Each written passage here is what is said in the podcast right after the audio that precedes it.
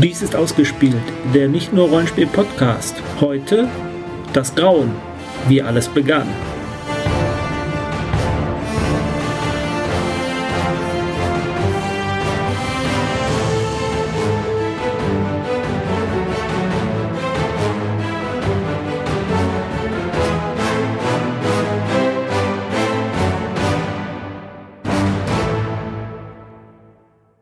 Und jetzt sind wir in einer ganz besonderen Konstellation zusammengekommen.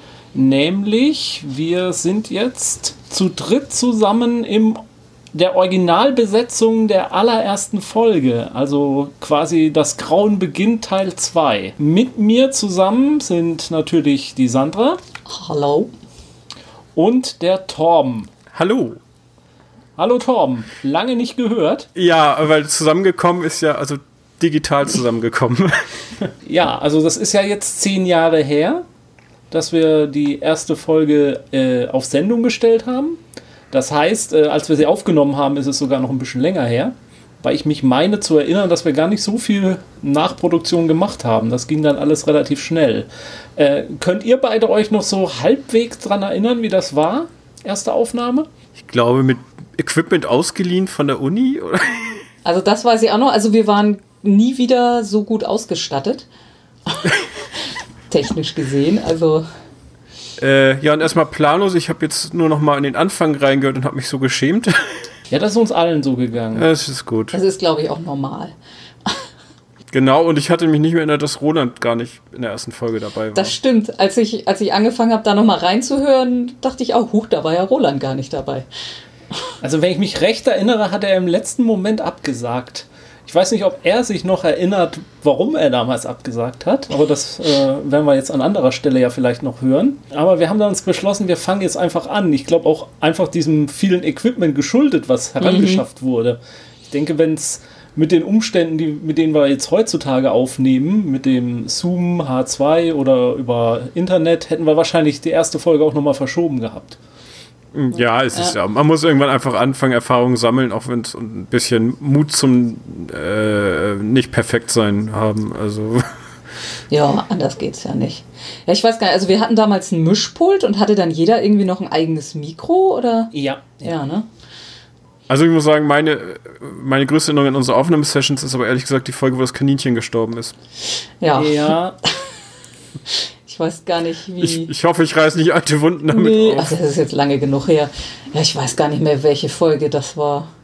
War auch eine relativ frühe Folge. Ja, wahrscheinlich. Mhm. Und meine ja. Lieblingsfolge war aber die mit den Parasiten. Entschuldigung, wenn ich jetzt von Folge 1 ein bisschen nicht raus nee, so, Lass es einfach raus. Parasitenfolge war, glaube ich, mein Liebling. Da hattest du sehr schön recherchiert. Aber das war keine komplette Folge, ne? Ich glaube, das war nur ein.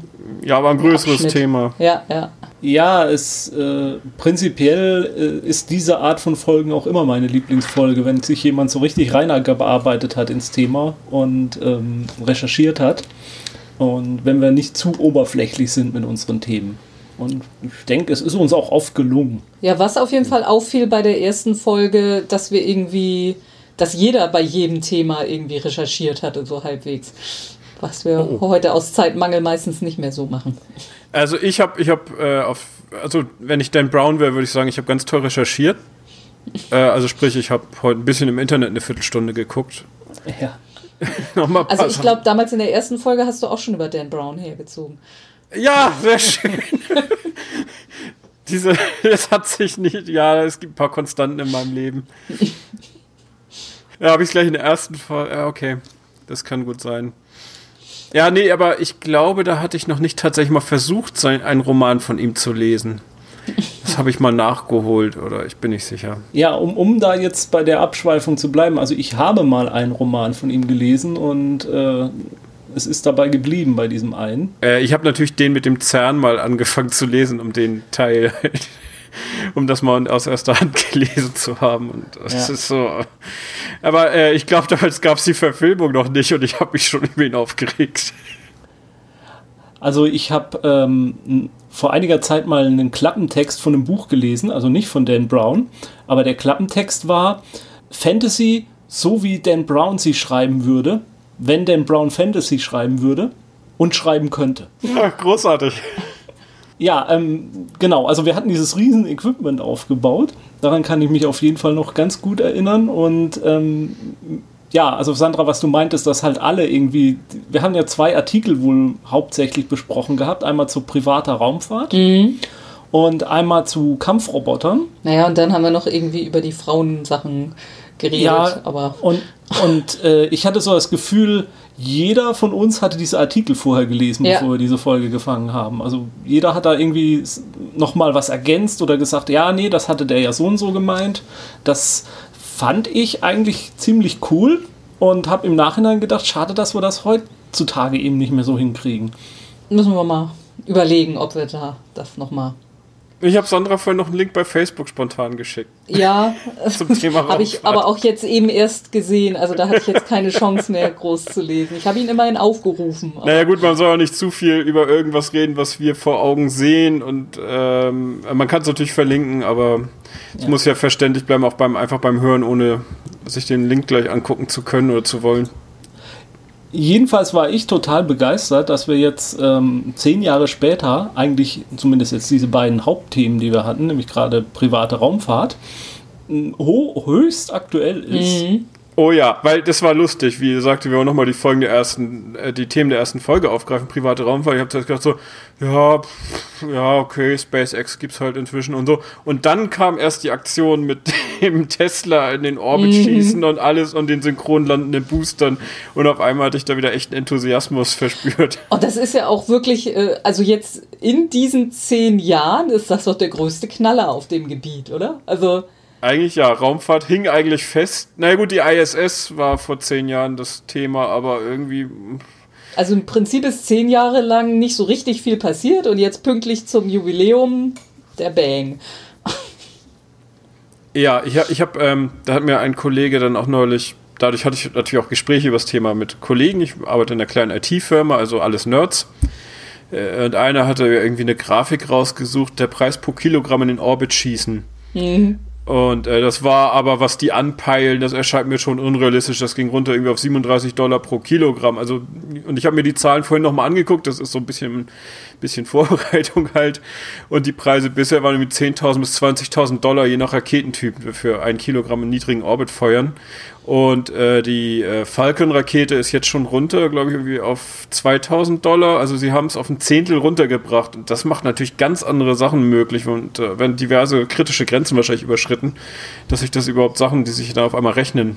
Ja, Äh, ich ja, hab ja da- genau. Also diese Reusability, das ist ja das Ding, wo man, wo sie jetzt versuchen, eben diesen Kilogrammpreis ähm, runterzubringen. Und ich habe halt immer wieder diese Bilder im Kopf von diesem unglaublich beeindruckenden Start. Also für mich jedenfalls unglaublich beeindruckend und nicht mal unbedingt die, also die Sache mit dem Tesla, der dann da jetzt durchs All fliegt und der David Bowie und per Anhalt durch die Galaxis, das war noch ein extra netter Bonus, aber bei mir ist hängen geblieben dieser, dieser Doppel, diese Die Doppellandung. der Landung, ne? die. Landung ist, ist fast grandioser als der Start. ja, dabei weiß ich gar nicht, wie viel Geld sie wirklich damit einsparen, dass sie die Booster äh, wiederkriegen und auch nicht mit hundertprozentigen Erfolg. Ja, aber es ist wohl tatsächlich diese, dieser Versuch der ähm, Industrialisierung einfach und Raumfahrt wie Luftfahrt zu betreiben, indem man halt immer wieder, nicht immer wieder von Null anfängt mit jedem neuen Start. Ja, wobei das Space Shuttle Konzept war ja auch schon, dass du viel recycelst, nur da ist halt schief gegangen, das Ding war schwerer als konzeptioniert. Also das habe ich von auch kurz gesehen, 20% schwerer als ursprünglich geplant ist es halt geworden. Ähm, und äh, ja, und praktisch war das halt so wartungsanfällig, dass jetzt der, ein Space Shuttle muss fast komplett auseinandergenommen werden nach, jedem, nach jeder Mission. Also kannst du, Teile hast du zwar noch, aber du musst so viel wieder neu zusammensetzen. Ja, also ich, ich, ich hatte äh, vor kurzem einen Bericht gelesen über Werner von Braun und Apollo 11 Rakete. Mir fällt jetzt gerade der Name der Apollo Rakete nicht ein. Ähm, Äh, Saturn 5. Saturn 5, Dankeschön. Und die war ja schon relativ überdimensioniert, sogar für den Mondflug. Und ähm, kurz nach der Einstellung des Apollo-Programms, glaube ich, wurde ja dann gesagt, äh, sie machen jetzt äh, das Space Shuttle. Und das war ja von ganz vielen NASA-Mitarbeitern sozusagen als Armutszeugnis gesehen. Also das Space Shuttle war irgendwie ein Rückschritt. Damit kann man ja nirgendwo hinfliegen. Damit kann man nur in den Orbit der Erde und mehr nicht. Und diese äh, diese Falcon Heavy ist ja jetzt tatsächlich eine Rakete, die auch Richtung Mars fliegen kann. Also die ihre Nutzlast auf, auf, den, auf den Kurs Richtung Mars bringen kann. Ja, hängt natürlich davon ab, immer wie viel Nutzlast du mitnehmen willst. Natürlich, ja. Space Shuttle ist das Problem, du hast immer das Shuttle als Nutzlast dabei. Das ja, ist schon so ja. eine untere Grenze. Äh, und wenn du natürlich sagst, gut, wir oben zur Not wollen wir halt nur eine ganz kleine Sonde irgendwo hinschießen, und dann kommst du natürlich mit der Riesenrakete, die kriegst du natürlich aus dem Sonnensystem rausgeschossen, wenn du willst. Also es gibt ja neben ähm, SpaceX gibt es ja noch zum Beispiel Virgin, die ähm, einen bemannten Raumflug anbieten wollen, wobei es um die ein bisschen still geworden ist, seit es da einen äh, Unfall gegeben hat. Äh, beim Testflug ist ja ein Pilot umgekommen. Ist auch schon wieder zwei, drei Jahre her. Mhm. Und, und dann gibt es ja noch von äh, Jeff Bezos, heißt er, glaube ich, von Amazon, der Gründer. Der hat ja Blue Origin. Und die wollen auch eine Rakete starten dieses Jahr noch, die dann aber auch nur sozusagen durch den äh, Erd, äh, ähm, einfach nur kurz aus, dem, aus der Schwerkraft raus, gar keinen Orbit erreichen und dann wieder runterkommt, sodass so ein zehnminütiger Flug durchs All möglich ist. Also aus der Atmosphäre raus, ballistisch. Ja, und das ist, ähm, die Rakete heißt New Shepard, nach Alan Shepard, dem ersten Amerikaner im All. Und dessen erster Flug war ja auch genau so einer. Die haben ja, der hat ja auch keinen Orbit hinbekommen, sondern der ist einfach nur mal einmal kurz durchs Weltall gerutscht und wieder runtergefallen. Äh, und, so, und auch diese New Shepard soll halt wieder geborgen werden ist aber vom technischen Aufwand jetzt ein bisschen weniger als das, was SpaceX betreibt. Ich glaube, das ist die Herausforderung, gut vorherzusagen, wo der runterkommt. Mhm. Ähm, ja, ich habe ja den Link, den ich erwähnt habe, das äh, ist ganz spannend. Das ist ja eine Subway-Map vom Solar System und da steht immer von welchem Punkt zu welchem du wie viel Delta V brauchst. Orbitalmechanik ist das die Einheit Delta V, Delta V, den Geschwindigkeitsunterschied, den deine Rakete hinkriegen muss äh, damit du es erreichst, wenn du immer auch am optimalen Punkt feuerst. Und ähm, ich, es gibt einen Witz, man äh, lernt im Studium ein bisschen was über Orbital, wenn man Physik studiert. Man lernt viel mehr, wenn man Kerbal Space Program spielt und das habe ich ausgiebig getan. Und diese Karte ist tatsächlich von Leuten gemacht, die erstmal für das Kerbal Space Program Sonnensystem so eine Karte gemacht haben und dann haben sie irgendwann mal nachträglich jetzt auch eine fürs echte Sonnensystem gemacht, die habe ich bei Reddit gefunden. Ja, und ähm, die Zahlen halt, ne, kann ich ja mal erwähnen, von der Erde in einen niedrigen, stabilen Orbit kommt, in den typischen niedrigen Orbits, 250 Kilometer Höhe über dem Boden, da brauchst du 9400 Meter pro Sekunde Delta V. Und das ist eigentlich schon das Größte. Wenn du erstmal im Orbit bist, steht dir ganz viel offen. Denn, na gut, von da aus in einen geostationären Orbit, der ist ja viel höher, 36.000 Kilometer, da brauchst du nochmal 3910, also so äh, ein bisschen mehr als ein Drittel von dem, was du brauchst, um überhaupt in Orbit zu kommen. Und zum Mars, wenn ich hier mal auf der Karte gucke und ähm, was die gemacht haben, war ja ein Hohmann-Orbit zum Mars. Die wären ja beim Mars viel zu schnell. Das Ding, also jetzt unser Spaceman wird ja viel zu schnell am Mars vorbeifliegen. Er müsste ja mhm. dann noch bremsen und die Reserve hat er halt nicht mehr. Genau, also da brauchst du halt erstmal 3210 und dann zum Mars nochmal 1060. Also so die Hälfte von dem, was du brauchst, um in den Orbit zu kommen. Damit kommst du schon mal, ähm, schaffst du schon mal ein Rendezvous mit dem Mars. Dann müsst ihr nochmal, um in einen niedrigen Maßorbit zu kommen, 1440 investieren, gar nicht so viel. Ja, und dann zum Landen brauchst du 3800, aber da kannst du ja in der Atmosphäre das meiste von wegbrennen. So funktioniert es. Ich weiß nicht, ob es jetzt zu viel Zahlen waren, aber wir werden den Link bestimmt bei. Ja, ja, genau. Ja, gut, die Landung auf dem Mars ist natürlich dann nochmal die große Herausforderung, weil die Atmosphäre halt nicht so dicht ist. Äh, die äh, NASA und auch die Russen haben ja einiges an Mars-Sonden auch verloren, bevor da mal wieder erfolgreich was landen konnte. Ja, ich bin nicht sicher, auf wie viel, ob du noch ein bisschen, gibt natürlich, zu schnell kannst du es nicht machen, dann mhm entweder schaffst du es nicht äh, genug abzubremsen und fliegst halt da einfach wieder raus oder crasht halt, bevor du genug gebremst hast. Ja. Oder bist halt so schnell, dass das, äh, der Hitzeschild auch nichts mehr nützt. Äh, ja. Das weiß ich nicht. Wie, ich habe bei Kirby Space Program ist sehr großzügig, wenn du ein Hitzeschild verwendest, kannst du fast jeden Scheiß machen. ähm, was ich so beeindruckend finde äh, an der ganzen SpaceX-Geschichte und auch an Elon Musk, also wie gesagt, man kann von dem Typen ja halten, was man will, aber die ganze Firma und auch äh, was er mit Tesla betreibt und so. Es ist ja wirklich alles darauf ausgerichtet, dass er eine Besiedlung des Marses erreichen möchte.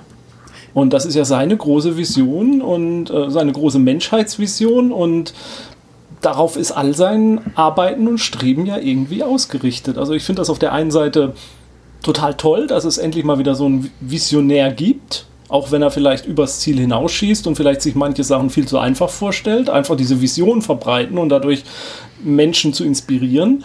Auf der anderen Seite ist es natürlich auch echt das Material für den James Bond Superschurken. ja, ich bin nur von unserem Hyperloop-Projekt nicht so überzeugt, dass das äh, sinnvolle Ergebnisse bringt. Ja. Und da sieht man eigentlich auch, was er macht. Er inspiriert alle, macht mal. Und jetzt sind lauter Universitäten mit Univers äh, Teams von Universitäten mit Universitätsmitteln dabei, irgendwelche Prototypen zu bauen für einen Wettbewerb, ja. den er gemacht hat. Also er muss da gar nicht so viel eigenes Geld jetzt reinstecken in dem Moment. Ja, aber SpaceX ist auf jeden Fall ein riesengroßer Fortschritt für die Menschheit. Also, klingt ein bisschen pathetisch, aber. Nee, also ich, ich, ich finde einfach dieses, äh, wir brauchen das einfach. Also wir brauchen solche Momente die die Menschen mal wieder inspirieren und auch mal, ja, mal einen positiven Gänsehaut erzeugen. Ja, ja. So der Glaube, dass, äh, die, dass wir noch Fortschritt machen, echten Fortschritt und nicht nur. Gut. Genau. Äh, private Raumfahrt. Man kann ja ein bisschen ketzerisch sein. Wie privat ist diese Raumfahrt tatsächlich? Denn das meiste wird ja dann doch am Ende staatlich finanziert die Kunden von SpaceX sind ja dann doch eher das Militär oder irgendwelche Telekommunikationsfirmen, die ja dann auch wiederum halbstaatlich sind.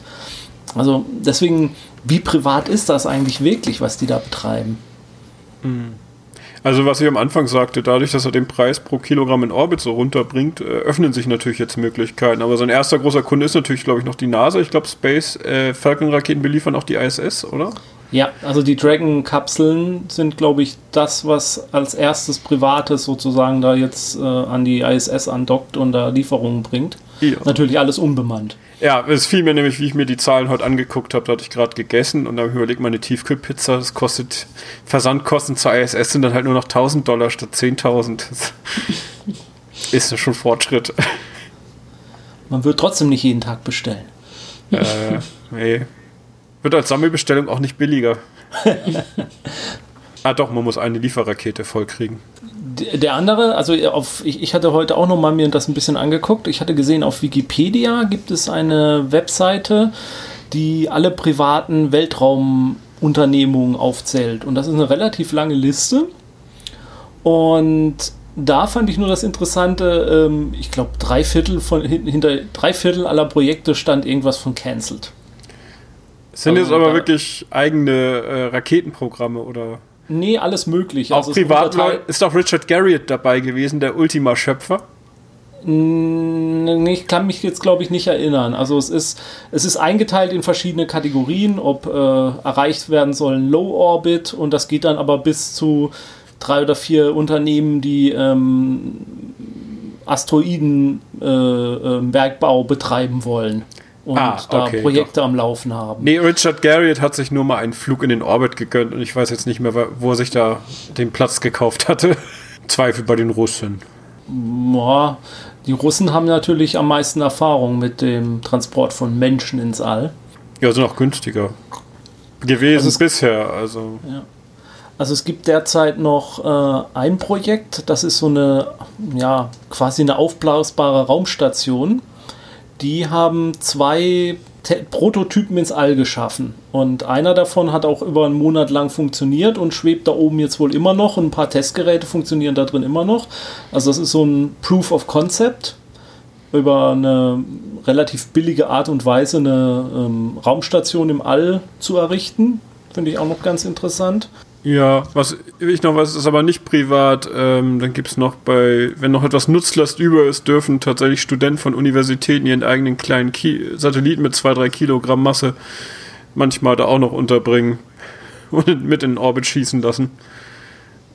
Äh, aber so viel weiter geht mein Wissen da jetzt auch nicht.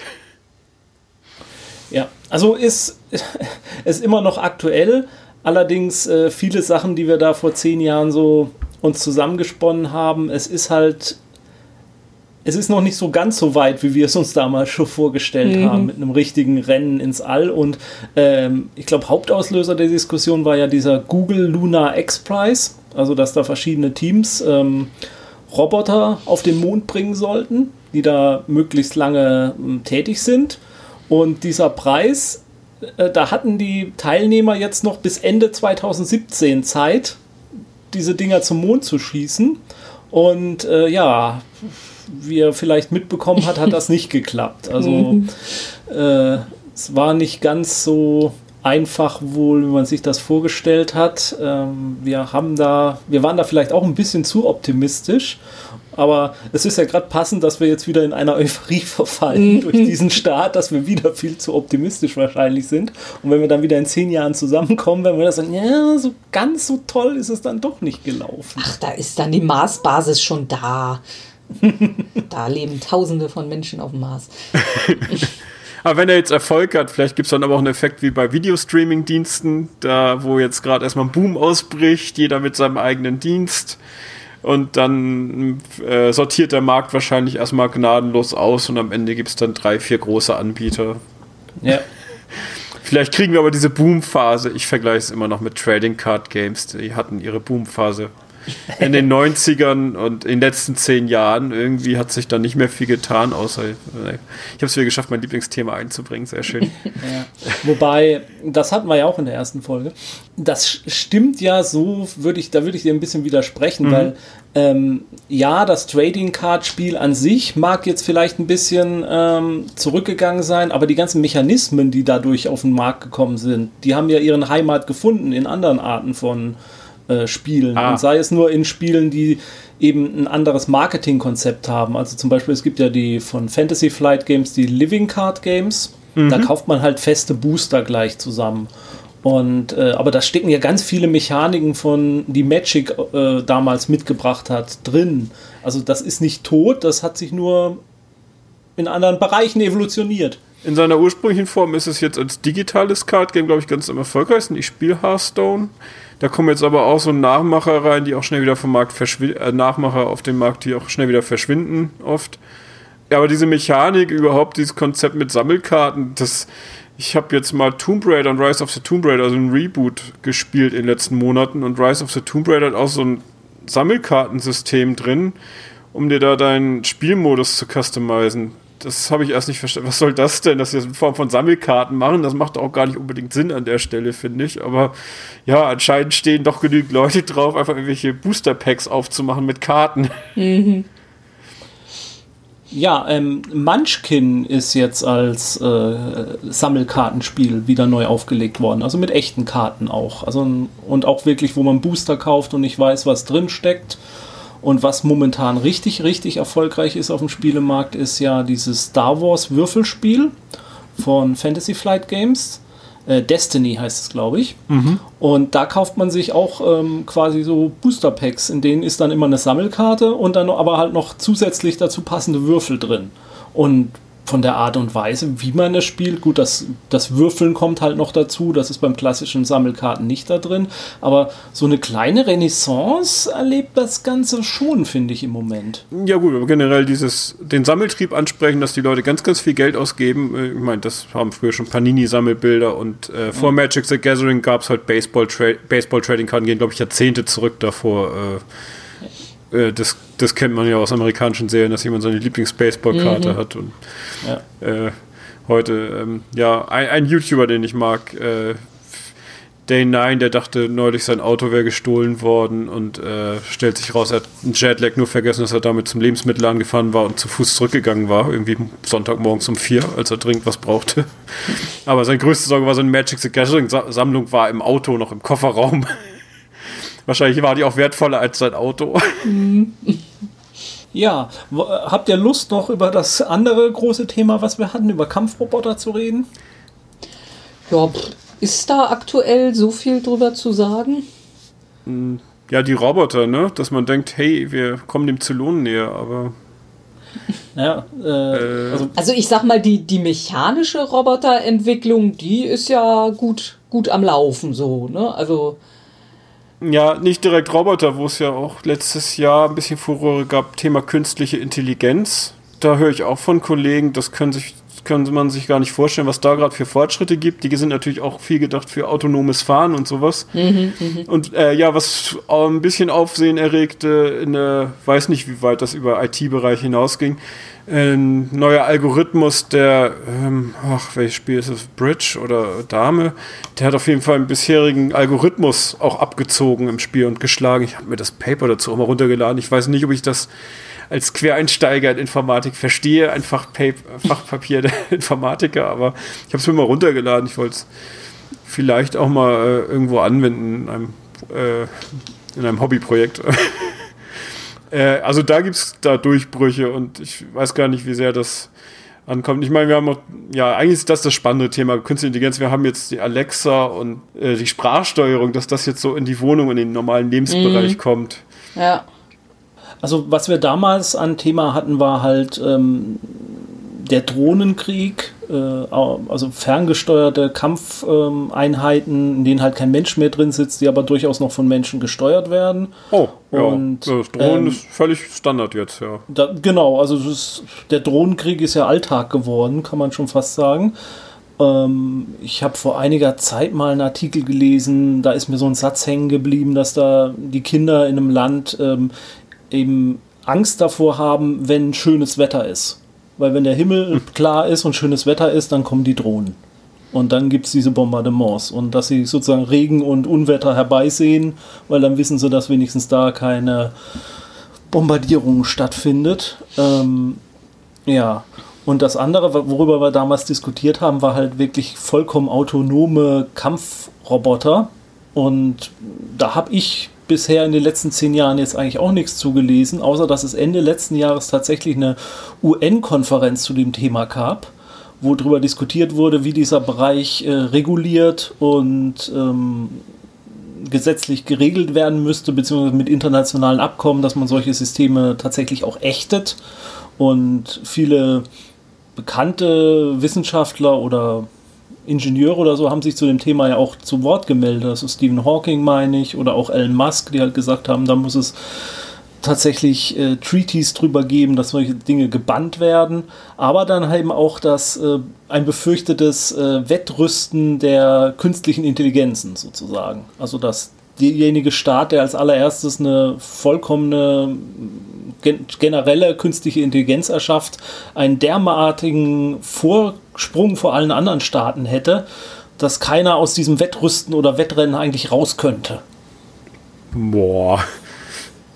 Ich weiß nicht, vielleicht gibt es schon in irgendwelchen äh, in geheimer Forschung schon relativ fortgeschrittene Modelle, ja. Ja, man weiß es nicht. Äh, also Quantencomputer ist auch noch ein Thema, die sind aber mehr für ein Thema Verschlüsselung. Ja. Ähm, da weiß ich nicht, wie die Fortschritte da sind, weil ich habe da irgendwie noch im Studium, also vor äh, 15 Jahren, vor gut 15 Jahren gehört, wie weit die da waren. Da war, war eigentlich jedes Physikinstitut, was auf sich hält, hat da irgendwie seinen Quantencomputer-Versuchsanwendung gehabt, aber die haben es da, größter Erfolg was sie 21 faktorisiert hatten in 3 und 7 und jetzt habe ich auch neulich mal einen Artikel gelesen, dass jetzt irgendwie die ersten Firmen, großen Firmen, also die typischen ähm, dabei sind, dass sie vielleicht demnächst da richtig funktionierende Systeme vorstellen können. Weiß ich nicht, ob. Ja, könnte langsam auch mal was kommen, aber ich weiß nicht genau, wie, die Dinger hatten schon spezielle Anwendungen damals. Also ich bin da gespannt, wenn da was rauskommt. Also der klassische Computer wird nicht ersetzt werden, weil Quantencomputer sind doch recht speziell, wie man sie programmiert und was für Art von, für was für Art von Problemen sie überhaupt im Vorteil sind. Ja, also bei Quantencomputern, äh, korrigier mich, äh, Torben, bitte, mhm. äh, das ist ja das mit diesen Qubits, ne? Ja, also ganz kurz, wenn man sagen kann, der Witz daran ist, ähm, normaler Computer, du gibst deiner Funktion, die, deinem Algorithmus einen Eingangszustand rein und er spuckt dir das Ergebnis für diesen Eingangszustand aus. Das ist der klassische Computer. Mhm. Und beim Quantencomputer kannst du durch Überlagerung von Zuständen, Katze ist tot und lebendig, Überlagerung von Katze ist tot und lebendig ne, und so weiter, kannst du halt alle Eingabezustände, die es überhaupt, die dich interessieren, die es überhaupt geben kann, alle auf einmal durchschieben durch den Algorithmus, ja, ja. durch die Logik. Nur das, oft ist das Ergebnis, meistens ist das Ergebnis, das hinten rauskommt, falsch. Das ist halt so Unschärfe. Und du musst es dann gegenchecken können mit einem klassischen Computer. Und deswegen waren Quantencomputer im Vorteil bei ähm, diesem Faktorisieren großer Zahlen, was man halt bräuchte, um Verschlüsselung zu knacken. Mhm, Weil du kannst halt das prüfen, ob es jetzt richtig war, das Ergebnis. Das gilt halt ganz schnell. Dann, ähm, ja, wenn du halt testest, den Schlüssel, den er dir gerade ausgespuckt hat, ob es der richtige ist, das kannst du ganz schnell überprüfen mit einem klassischen Computer und er kann dir aber es dann halt, weil doch oft genug der richtige äh, dabei rauskommt. Dadurch ist er dem klassischen da weit überlegen. Mhm. Also, ähm, was ich beeindruckend fand in den letzten Jahren äh, an Meldungen, war ja ähm, äh, AlphaGo zum Beispiel. Also, das, äh, das war, glaube ich, auch Google, die den ersten ähm, Computer oder künstliche Intelligenz erschaffen haben, die einen äh, Weltklasse-Go-Spieler schlagen konnte. Ach, die meinte ich, ja. Go war ja. das, richtig. Ah, Und Bridge war wahrscheinlich furchtbar albern. Ah. Ist egal. Bitte schneiden. Und, nein, machen wir nicht. Das gehört dazu. Und ähm, das fand ich also wirklich beeindruckend. Auch, also auch die Art und Weise, wie dieses Programm halt ähm, seine Rechenpower benutzt hat, um vor den Partien sich selbst Go beizubringen, indem es Millionen von Partien immer wieder gegen sich selbst gespielt hat. Und dann tatsächlich auch auf Züge und Taktiken kam, die kein Mensch so gespielt hätte. Und ähm, so dass man halt auch dass das auch in diese Richtung geht, so eine künstliche Intelligenz, wenn sie tatsächlich mal erwachen würde, halt auch was vollkommen anderes wäre als ein menschlicher Geist. Und auch diese ganzen Überlegungen, die man hat, was könnte die wollen und würde die die Menschheit auslöschen oder was weiß ich, das ist alles so. Wir wissen gar nicht, wie so eine, wie die, wie die äh, gebaut und veranlagt wäre. Wir können das überhaupt nicht nachvollziehen, weil sie schon auf so kleinen Ebenen wie einem Spiel vollkommen anders denkt.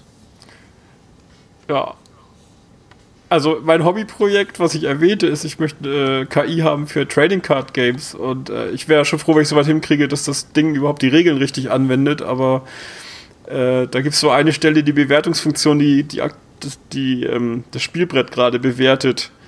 Da kann man alles Mögliche einbauen und äh, ja, mal schauen. Deswegen wollte ich mir das mal mir das mal anschauen, sollte ich hier so weit kommen, ob ich das Ding mal implementieren kann, aber wahrscheinlich äh, für neurale Netzwerke gibt es inzwischen schon so einige Bibliotheken, die man im Open Source Bereich, die man da mal verbauen kann, mit denen man rumspielen kann. Mhm, mh. Also worüber wir noch äh, im Zusammenhang mit Kampfrobotern damals geredet haben, war, inwiefern Terroristen das anwenden könnten. Und damals hatten wir das, glaube ich, relativ abgetan, dass das ja doch relativ viel Technologie benötigt und so, und dass das dann nur starten könnten. Und ich habe vor einiger Zeit einen Artikel gelesen über die äh, Drohnenbauwerkstätten ähm, der äh, von, von ISIS. Mhm. Und äh, was die halt mit mittlerweile mit primitivsten, also im Anführungszeichen primitivsten Mitteln für ferngesteuerte Drohnen und Sprengsätze bauen können, die halt auch quasi so auf ein so, so Art ferngesteuerte Autos und so draufgebaut werden, um Anschläge durchzuführen. Und wie du schon, ich komme jetzt drauf, weil du das jetzt erwähnt hast, mit so öffentlich zugänglichen Bibliotheken, in denen man sich auch das Wissen so zusammenholen kann. Mhm. Also, dass das tatsächlich ja auch eine Quelle von, ja, wenn es jemand mal drauf abgesehen hätte, was äh, Bösartiges zu bauen, ähm, das nicht so unmöglich heutzutage ist. Ja, ich habe einen Arbeitskollegen, der hat sich gerade einen 3D-Drucker angeschafft äh, ich weiß nicht, wie weit vor zehn Jahren 3D-Drucker waren. Ich glaube, das war. Ich kann mich nicht erinnern, dass das Thema mal bei uns war. Mhm. Ja, weil äh, das öffnet auf einmal neue Möglichkeiten, wenn du da die Objektdatei hast. Natürlich momentan die Einschränkung, welches Material du benutzt. Das ja. ist ja noch, äh, aber das geht da auch so schnell. Am Anfang war es nur ein ganz spezieller Kunststoff und bestimmte Formen gingen nicht, aber es gibt schon verschiedene Verfahren, wie du das da drin bearbeitest. Und die ISS hat, glaube ich, auch einen 3D-Drucker äh, gekriegt, damit sie sich da teilweise einige Ersatzteile da äh, bei Bedarf halt anfertigen können. Mhm. Ja, und auf einmal werden auch komplizierte Sachen für jeden verfügbar, äh, mhm. wenn sie halt in einem 3D-Drucker hergestellt werden können. Ja, schon äh, Jetzt haben wir Angst. Oh, ja. ja. Ich weiß, haben wir, wir haben bestimmt damals darüber geredet, Kampfroboter in Geschichten und Rollenspielen, oder? Ja. Weil ja, ich erinnere mich ja. dunkel, ich habe immer noch die These im Kopf, die sind immer Kanonenfutter, aber eigentlich sollte in der Geschichte, dass er der Schreckensruf seiner Soldaten Kampfroboter auf dem Schlachtfeld, dass sie wissen, jetzt ist, jetzt ist wirklich Kacke am Dampfen. Jetzt müssen die Spezialisten ran, das, um das Ding vielleicht ausschalten zu können.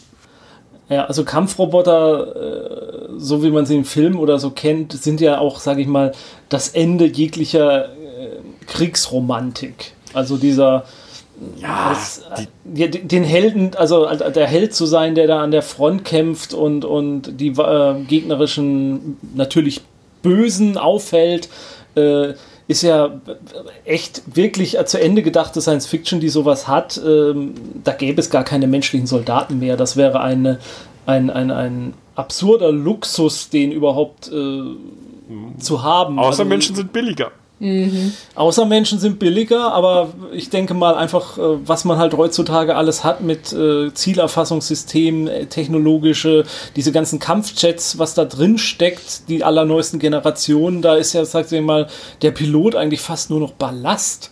Pseudoromantik des Krieges, die, in, die es in der Realität sowieso nicht gibt.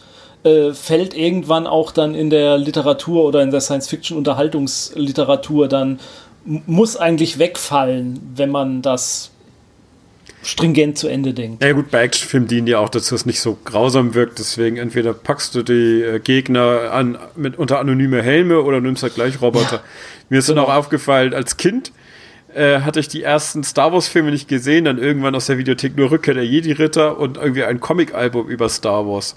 Und jahrelang war mir nicht klar, ob die Stormtrooper Menschen sein sollen oder Roboter. Mhm. Ja, Erst ja, als ich dann ja. endlich mal den ersten Star Wars dann gesehen habe und Luke sich halt als Luke und Han Solo, welche ausschalten, sich verkleiden. Aber man sieht ja nicht mal die, die sie ausgeschaltet haben, sondern ich weiß gar nee. nicht mehr, äh, wie sie die ausschalten. Auf jeden Fall haben sie dann einfach die Sachen nachher an. Mhm. Also so anonymisiert waren die Stormtrooper da. Ja, also jetzt mit den dass man wirklich jemanden unter den Helmen gesehen hat, ist ja jetzt erst mit den neuen Filmen. Ja, das war auch die einzige Innovation eigentlich in Episode 7, die ich interessant fand. Und, äh, und, und äh, die Klonkrieger halt in den, mhm. in den Prequels. Ja. Die hatte man ja auch gesehen schon. Mal. Ja, war überall halt Boba Fett. Ja, genau. Aber Boba Fett ist nur cool in seinem eigenen Anzug. Ja, da sind wir uns, glaube ich, drüber ein. Wobei ich sagen muss, ich, dadurch, dass ich jetzt die Clone Wars Zeichentrickserie geguckt habe, finde ich die Prequels nicht mehr ganz so schlimm. Ah, okay. Nee, ich, äh, ich war von Episode 7 sehr enttäuscht, weil ich habe es als Remake von den ganz alten Filmen gesehen, wo so war es auch ungefähr gedacht, aber ich finde, er hat auch den ganzen, das Happy End von Rückkehr der Jedi-Ritter kaputt gemacht, weil auf einmal hat Leia wieder nur da ihre kleine Rebellions, ihre, ihre X-Wing-Geschwader und äh, das Imperium eigentlich stärker denn je, obwohl es jetzt anders heißt, aber sie können eine noch größere Todesmaschine bauen und äh, jetzt habe ich den Faden verloren. Wie waren wir da reingekommen? Ach so, die Prequel im Vergleich. Ja, im Vergleich die Prequels äh, hatte ich das Gefühl, sind sie gar nicht so schlecht. George Lucas hat wenigstens versucht, da was Größeres zu zeigen, die neuen Möglichkeiten zu nutzen und was Größeres zu machen. Aber wenn ich sie jetzt nochmal gucken würde und die Dialoge wieder höre, würde ich wahrscheinlich das jetzt ganz schnell wieder zurücknehmen. Ich habe Episode 8 übrigens noch gar nicht gesehen. So, soll ich? Weiß ich nicht. Also die Meinungen gehen sehr auseinander. Also wir bereuen also, garantiert nicht, ihn gesehen zu haben. Aber ich fand aber auch Episode 7 nicht so schlecht. Also von daher hm, weiß ich nicht, ob du dich auf meine Meinung dazu. Ich fand Rogue One gut. Solltest. Vielleicht als Orientierung. Rogue One hat mir gefallen, aber auch, weil äh, die nicht nur noch größere Superwaffe bauen mussten, sondern einfach den klassischen Todesstern mal richtig schön in Szene gesetzt haben. Wie der halt über dem Horizont auftauchte als neuer Mond. Gut, äh, wir schwelgen schon nicht mehr in der mhm. Vergangenheit, sondern ja, in der Gegenwart und Zukunft.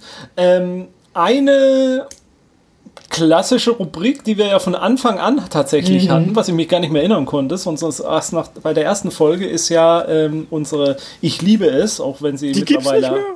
Doch, doch, mittlerweile doch, doch. heißt sie heißt sie angeliebt. Ach so. Also, also ganz am Anfang hieß sie ja offenbar Sandra liebt. Ja, das fand also, ich das faszinierend. Ich höre ab und zu den Podcast, habe aber jahrelang dazwischen Pause gemacht. Also nicht, dass es so, äh, das kenne ich in anderen Bereichen, irgendwie man holt einen ehemaligen rein und merkt, der hat vom aktuellen Produkt überhaupt keine Ahnung mehr. Äh, genau, da, ich meinte doch, ich hätte noch sowas gehört. ja, ja, also vom, vom Sandra liebt war es dann, glaube ich, relativ schnell. Ich liebe es.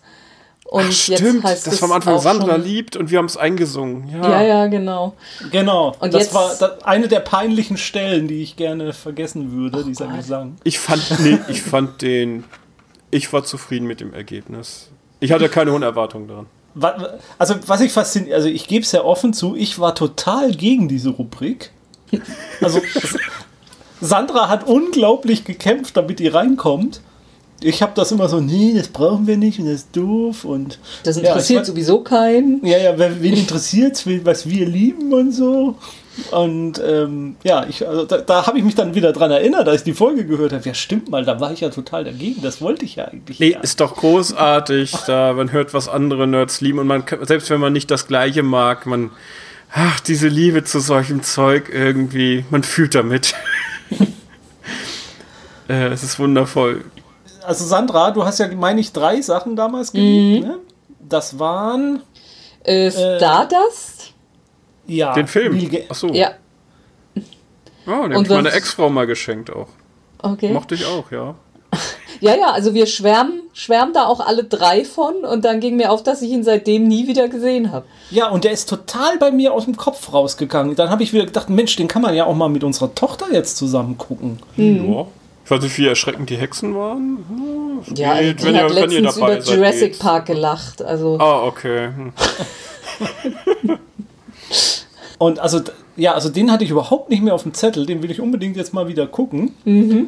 Und was war das zweite? Mhm. Also einmal war es noch Torchwood. oh ja. Welche Staffel?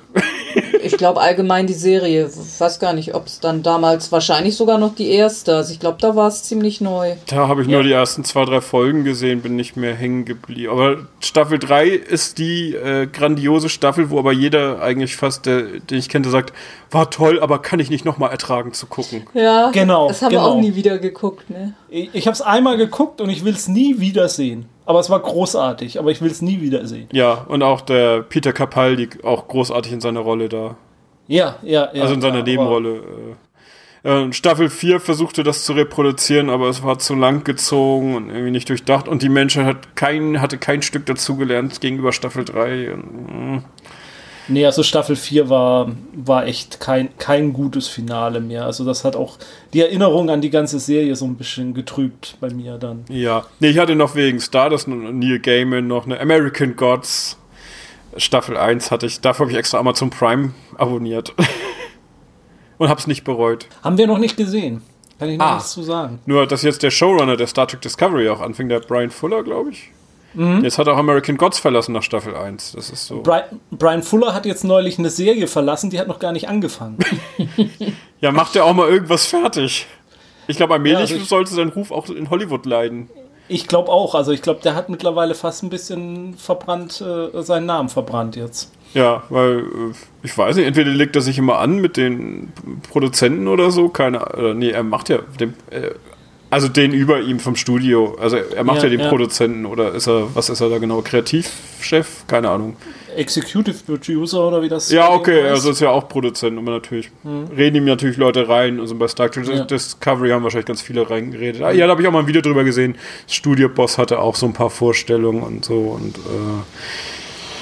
äh, äh, Ja. Sandra, und was war das dritte, was du damals Dresden? Files. Ah,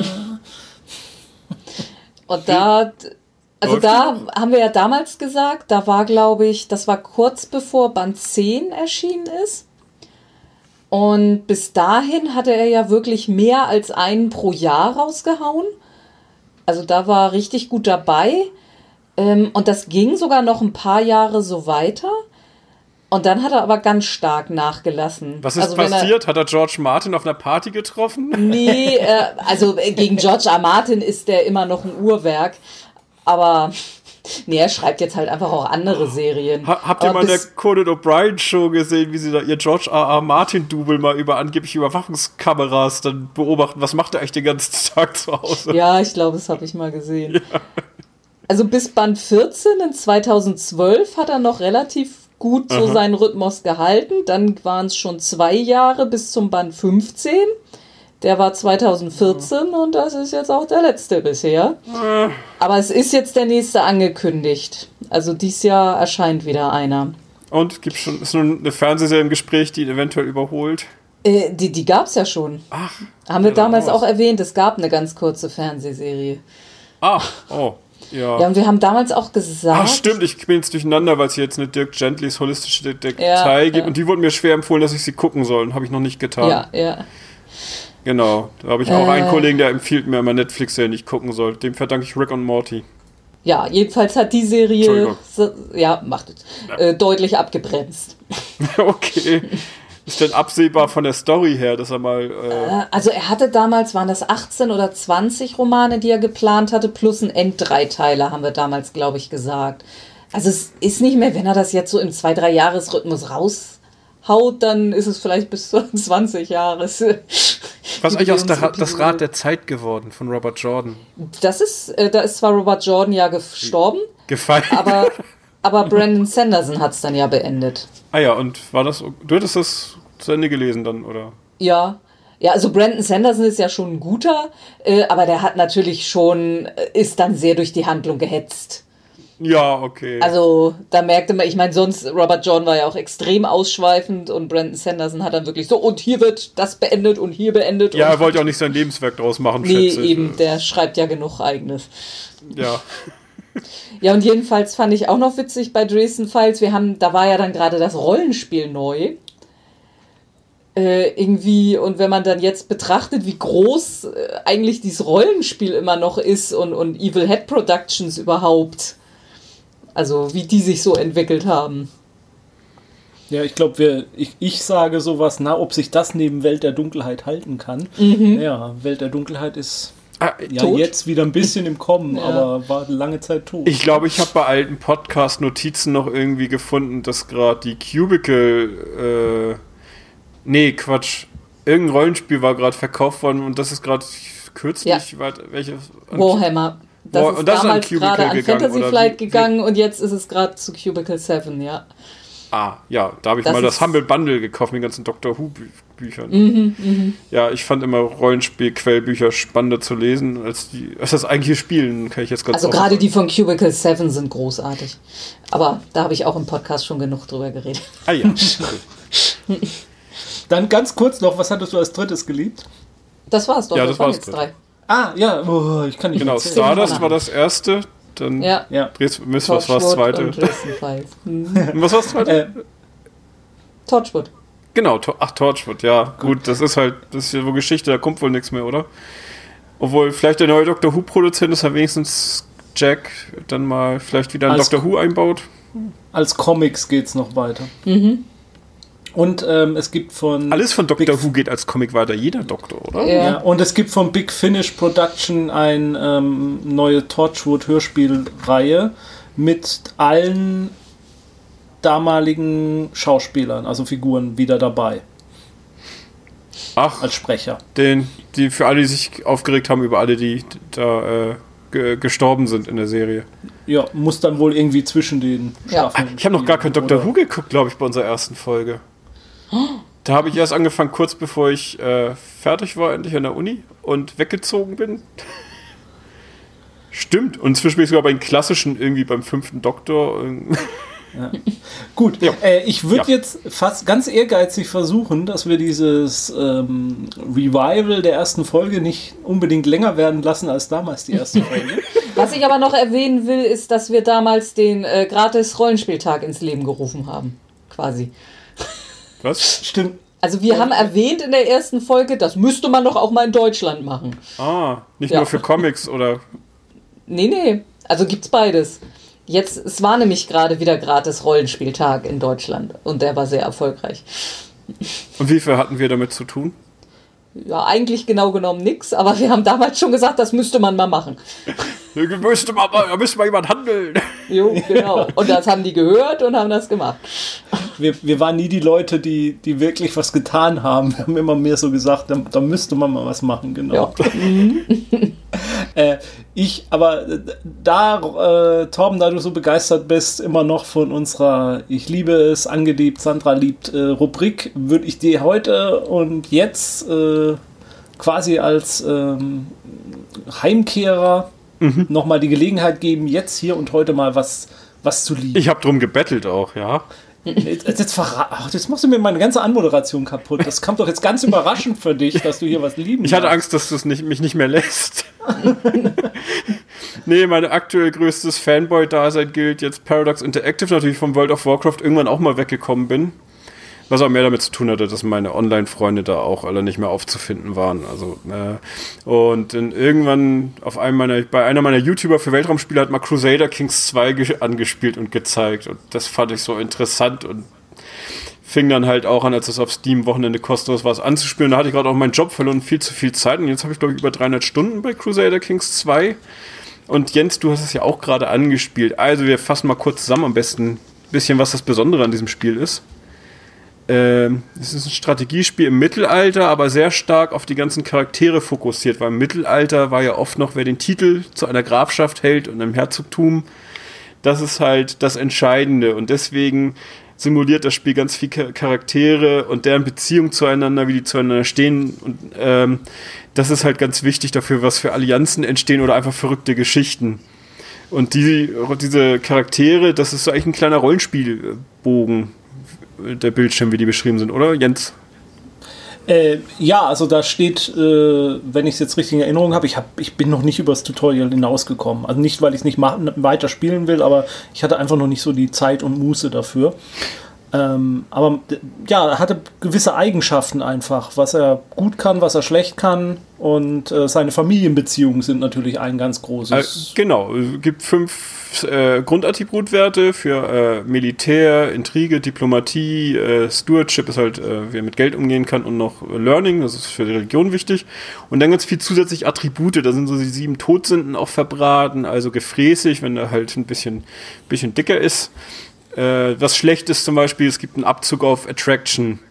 Und dann gibt es halt auch attraktiv, das kann auch vererbt werden. Ein paar dieser Eigenschaften können vererbt werden. Man kann halt versuchen, regelrecht eine Dynastie zu züchten.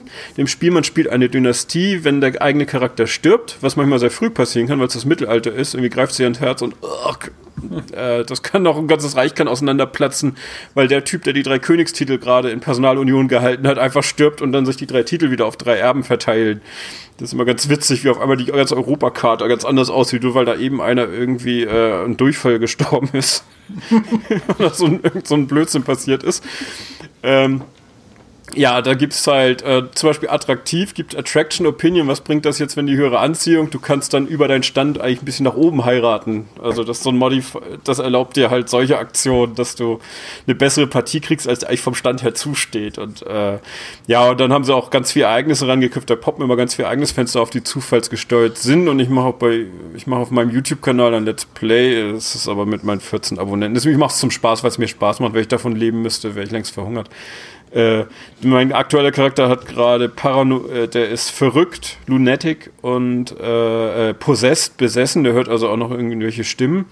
Und ich hatte jetzt aber die erste halbe Stunde noch gar kein Ereignis. Da haben sie mit ihrer bescheuerten Ereignis eingebaut. Da kommt irgendwann ein Fenster, dass du ein neues Gesetz einführen willst und deine Auswahl ist nur so ein Quatsch wie das Snow Pants Law, dass die Leute keine Hosen mehr tragen dürfen oder dass die Löcher in ihren Mauern haben müssen. Du musst ein also von den Auswirkungen haben die alle für die gleiche Auswirkung, aber es ist halt nur so ein Quatsch. Also du wirst ignoriert und die Meinung über dich sinkt weiter, weil du offensichtlich verrückt bist. Oder du ernennst dein Pferd zum Kanzler.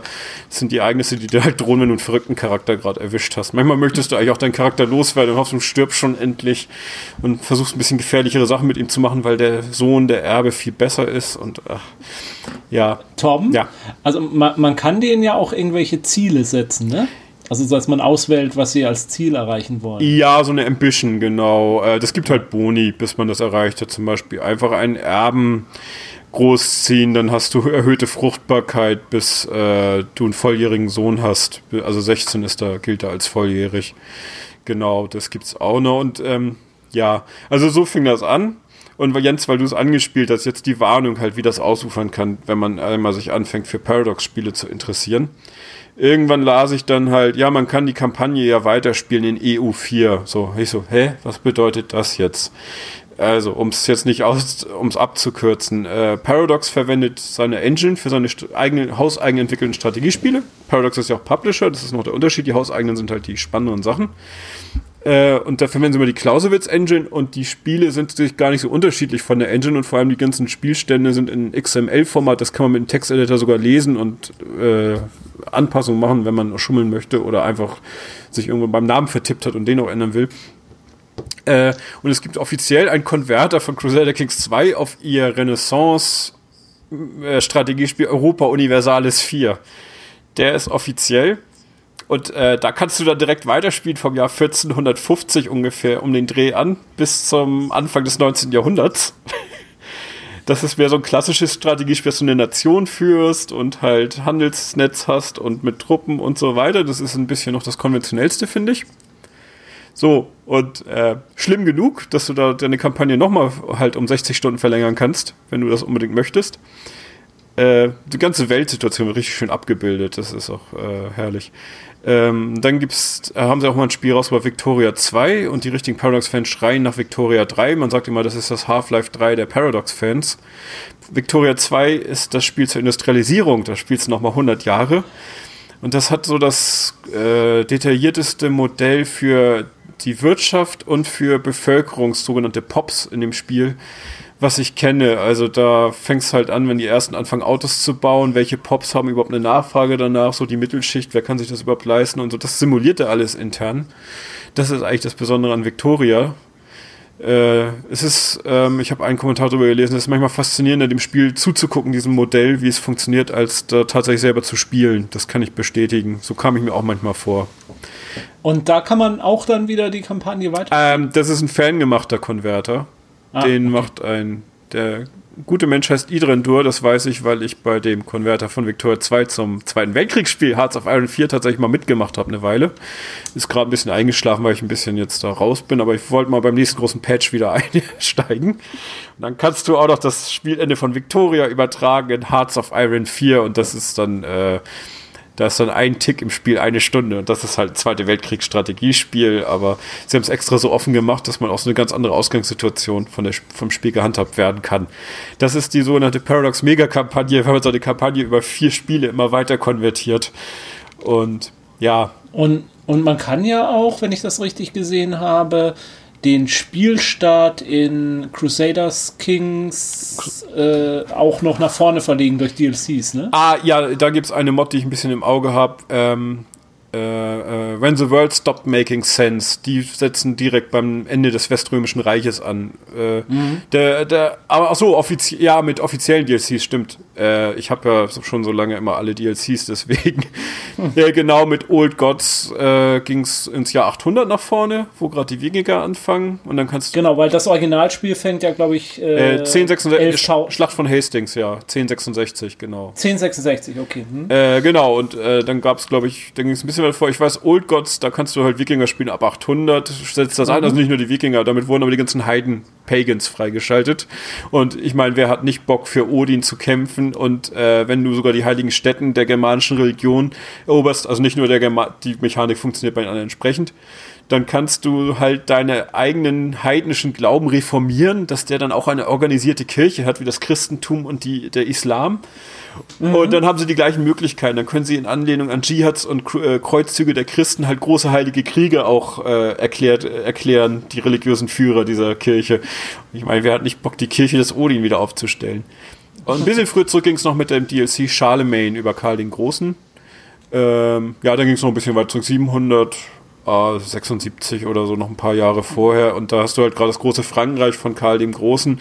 Und das ist der ist stark geskriptet am Anfang mit seinem Bruder, der in echt tatsächlich unter mysteriösen Umständen gestorben ist, Anfang 20. Man weiß nicht genau warum. Im Spiel, wenn du Karl den Großen spielst, das ist der Streit der beiden Brüder und das Reich ist deswegen aufgeteilt in Ostfränkisch und Westfränkisch. Und dann kriegst du das eigentlich, dass die Mutter mal sagt, sie hat jetzt genug von dem drohenden Krieg zwischen den Brüdern, sie wird was unternehmen und dann fährt sie weg, um den jüngeren Bruder zu besuchen und dann stirbt er. Also sie implizieren da, dass die Mutter den vergiftet hätte. Das ist, mhm. äh, ja, das ist das Offizielle und halt von Fans noch gibt es, wie gesagt, dann noch dies äh, When the World Stop Making Sense ist ein großer Mod. Das ist sehr moddingfreundlich, da kannst du gleich am Ende des Westrischen Reiches anfangen. Und ich glaube, die populärste Mod außerdem ist natürlich Game of Thrones. Ja das hat, wie ich das Spiel gezeigt wurde, der Scott Manley, ist ein sehr interessanter YouTuber, mal für Science-Fiction-Spiele, hat er auch erklärt, das wäre so das Spiel, was eigentlich das Game of Thrones-Gefühl am besten wiedergibt, mit den Intrigen und wer hat welche Ansprüche und wer schuldet wem Gefolgschaft und äh, mhm. mhm. so, ja. Ein kleiner Epilog, Stellaris, das Science-Fiction-Strategiespiel ist auch von Paradox. Aber das spielt erst im Jahr 2200, wo sie alle Science-Fiction-Klischees einfach benutzen, weil sie ja nicht mehr die echte Ge Historie als Hintergrund benutzen können. Also sie benutzen halt alle, das geben sie auch offen zu, alle Science-Fiction-Film-Klischees, äh, die sie finden können. Und da hat jetzt ein Wahnsinniger auf Reddit, habe ich das gerade gesehen, der hat einen Konverter gemacht, um von Hearts of Iron 4 in Stellaris plausibel weiterzuspielen, dass die siegreichen Fraktionen aus Hearts of Iron dann jeder ihren eigenen Planeten haben und noch so ein paar Ängste dazwischen sind, die die 200 Jahre, 250 Jahre Geschichtslücke dazwischen plausibel füllen. Sehr schön, habe ich noch nicht ausprobiert. ja, also ich war ich, im Gegensatz zu dir habe ich ja jetzt, glaube ich, verschwindend geringe Zeit reingesteckt in das Spiel. Ich würde mal so zwei, drei Stunden sagen. Ja, ich war. Aber in, genau, ich war letztes Jahr in Schweden auf der ersten Convention von ihnen und ja. habe schon Flug und Hotel gebucht und die Karte für dieses Jahr im Mai. PDXCon ja. 2. Aber ich, ich war von diesen drei Stunden schon fasziniert, was da alles an Ereignissen passiert ist, einfach. Ja, einfach also, zugucken macht voll Spaß, selbst wenn man gar nicht so viel macht selber. Ja, also ich war fasziniert, also irgendwie plötzlich hatte ich eine Affäre mit irgendjemandem und da war dann ein Kind da und dann dachte ich noch so, hm, man weiß das ja mit Königreichen und Bastardkindern, ob das wirklich so gut ist. Ja, das ist übrigens äh, die Möglichkeit, wie das Pferd, was Kanzler wird, auf einmal nachher ein Kind haben kann. Dann weißt du, da ist die Frau fremd gegangen. und dann hast du auch irgendwie, dann war das wohl auch die, die, die, Frau von einem Vasallen und dann habe ich den Vasallen irgendwo hingeschickt, damit der, oder habe ich ein paar Geschenke gemacht, damit er dann wieder beruhigt ist und dann sollte ich irgendwie äh, die Kanaren irgendwie einen Thronanspruch fingieren, das hat auch irgendwie funktioniert. Ja, das ist aber ein bisschen dieses Kriegs, diese Ansprüche fingieren, das war ist ja, ja eine Schwäche, das, weil wenn ein Kanzler schlecht ist, kann das, das so zufällig, ob er es schafft.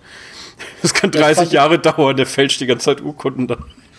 Ja, das fand ich echt irgendwie lustig und äh, irgendwie sollte ich dann, also wie gesagt, es ist das Tutorial, wobei, naja, Tutorial, also. Ja, man kann nahtlos weiterspielen.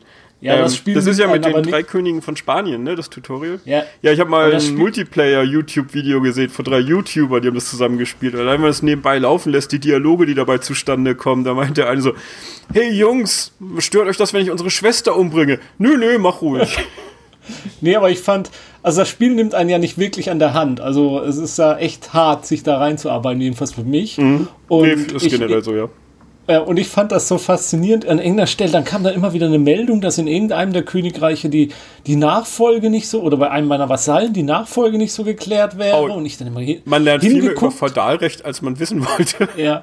Und ich habe da immer reingeguckt und denke, hm, dann ist mein Bruder dann nachher, wenn die sterben, ist da einge. Was mache ich denn jetzt? Und kam nicht, weiß auch nicht.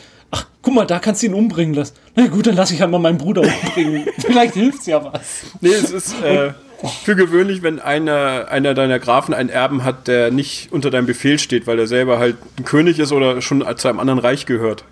Ja. Das, dann kriegst du die Warnung, obwohl ich habe sie manchmal gekriegt und nicht verstanden, welchen, was er meint. also manchmal durchschaut man das auch nicht oder Nachhinein. Also meine große Kampagne, über die ich eine YouTube-Serie gemacht habe, da ist das dann passiert, dass der Kaiser des Frankenreiches, was nie, bei mir nie zerfallen ist, äh, der ist dann zum Islam konvertiert. Und ich so, was? Ach du Scheiße, weil das war auch mein Nachbar, mit dem ich bisher gut auskam, als, als katholisches äh, Britannien. Äh, und dann habe ich erstmal im Spielstand zurückgeguckt, wie das passiert ist. Vor, äh, da kam ich mir vor wie ein Historiker, wie ich da nochmal geforscht habe, wer wann was geerbt hat und warum der dann äh, der, der, falschen Religion angehörte. Ist, aber er hatte noch lange mit katholischen Aufständen zu kämpfen. Aber äh, ja, bei mir war das Byzantinische Reich irgendwie äh, frühzeitig zerstört worden. Und dann wurde Konstantinopel von bulgarischen Reiterhorden äh, gehört, besetzt. Und das feuert dann das Ereignis im Spiel. Das ist halt das Schöne an dieser Engine, die ist so flexibel, dass sie zwar plausible Dinge macht, versucht die Geschichte abzubilden, aber halt so ein bisschen flexibel ist.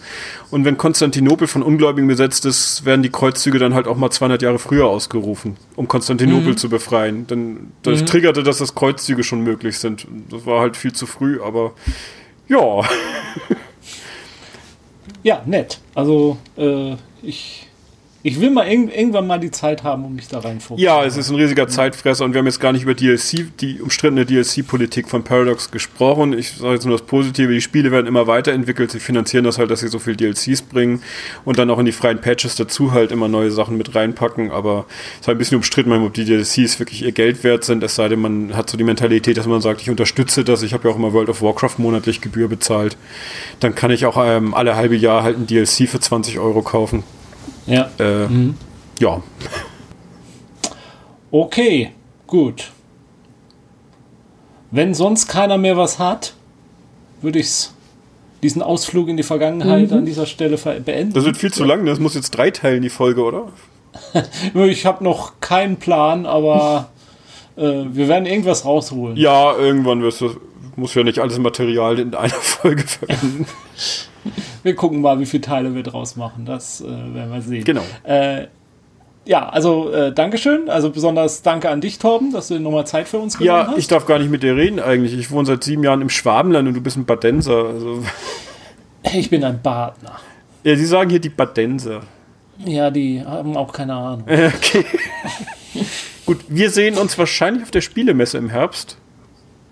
Ja, mal gucken. Also ja, ich denke auch, wenn nichts dazwischen kommt. Nee, ich habe es halt fest eingeplant. Ja. Gut, und äh, wir hören uns hier demnächst wieder. Vielleicht auch irgendwann nochmal wieder mit Torben. Mal gucken. Ich werde ihn jetzt, äh, wenn wir dann gleich auflegen, nochmal, äh, die, die Aufnahmen beenden, nochmal ein bisschen bequatschen. Aber bis dahin, spielt schon weiter. Tschüss. Tschüss.